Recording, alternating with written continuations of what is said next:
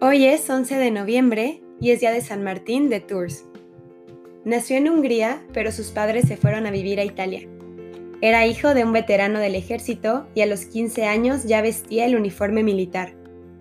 Durante más de 15 siglos ha sido recordado nuestro santo por el hecho que le sucedió siendo joven y estando de militar en Francia. Un día de invierno muy frío, se encontró por el camino con un pobre hombre que estaba tiritando de frío y a medio vestir. Martín, como no llevaba nada más para regalarle, sacó la espada y dividió en dos partes su manto, y le dio la mitad al pobre. Esa noche vio en sueños que Jesucristo se le presentaba vestido con el medio manto que él había regalado al pobre y oyó que le decía, Martín, hoy me cubriste con tu manto. Sulpicio Severo, discípulo y biógrafo del santo, cuenta que tan pronto Martín tuvo esa visión se hizo bautizar. Luego se presentó a su general que estaba repartiendo regalos a los militares y le dijo, Hasta ahora te he servido como soldado, déjame de ahora en adelante servir a Jesucristo propagando su santa religión.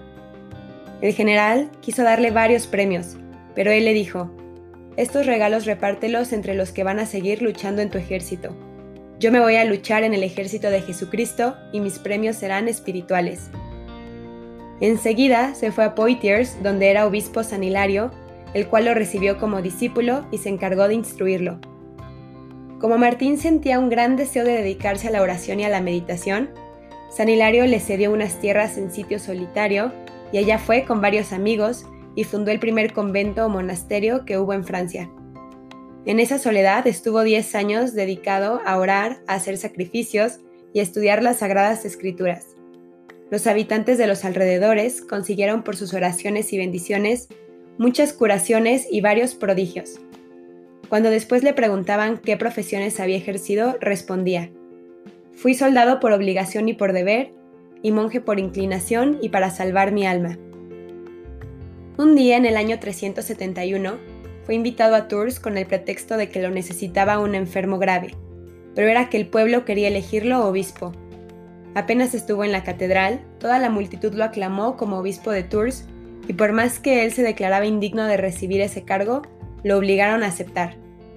En Tours fundó otro convento y pronto tuvieron 80 monjes.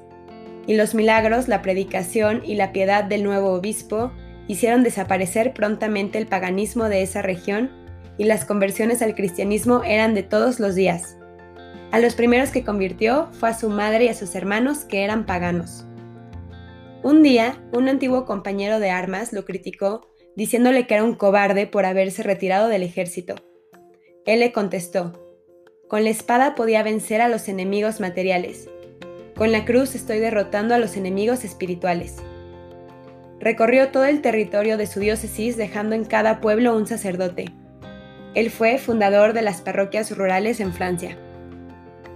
Dice su biógrafo y discípulo que la gente se admiraba al ver a Martín siempre de buen genio, alegre y amable, que en su trato empleaba la más exquisita bondad con todos un día, en un banquete, San Martín tuvo que ofrecer una copa de vino, y lo pasó primero a un sacerdote y después al emperador que estaba allí a su lado, y explicó el por qué. Es que el emperador tiene potestad sobre lo material, pero al sacerdote Dios le concedió la potestad sobre lo espiritual. Al emperador le agradó aquella explicación. En los 27 años que fue obispo, se ganó el cariño de todo su pueblo, y su caridad era inagotable con los necesitados. Los únicos que no lo querían eran ciertos tipos que querían vivir en paz con sus vicios, pero el santo no los dejaba. De uno de ellos, que inventaba toda clase de cuentos contra San Martín, porque éste le criticaba sus malas costumbres, dijo el santo cuando le aconsejaron que lo debía hacer castigar. Si Cristo soportó a Judas, ¿por qué no he de soportar yo a este que me traiciona? Con varios empleados oficiales tuvo fuertes discusiones, porque en ese tiempo se acostumbraba a torturar a los prisioneros para que declararan sus delitos. Nuestro santo se oponía totalmente a eso, y aunque por ello se ganó la enemistad de altos funcionarios, no permitía la tortura. Supo por revelación cuándo le iba a llegar la muerte y comunicó la noticia a sus numerosos discípulos. Estos se reunieron junto a su lecho de enfermo y le suplicaban llorando, ¿Te alejas, Padre, de nosotros y nos dejas huérfanos y solos y desamparados?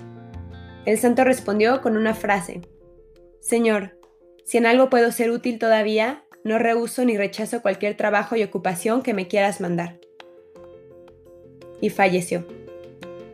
El medio manto de San Martín, el que cortó con la espada para dar al pobre, fue guardado en una urna y se le construyó un pequeño santuario para guardar esa reliquia. Como en latín para decir medio manto se dice capilla, la gente decía, vamos a orar donde está la capilla. Y de ahí viene el nombre de capilla que se da a los pequeños salones que se hacen para orar que como San Martín seamos valientes y siempre estemos dispuestos a dejar nuestras comodidades por Cristo, que estemos siempre atentos a su llamado y a las necesidades del prójimo. Amén. San Martín de Tours ruega por nosotros.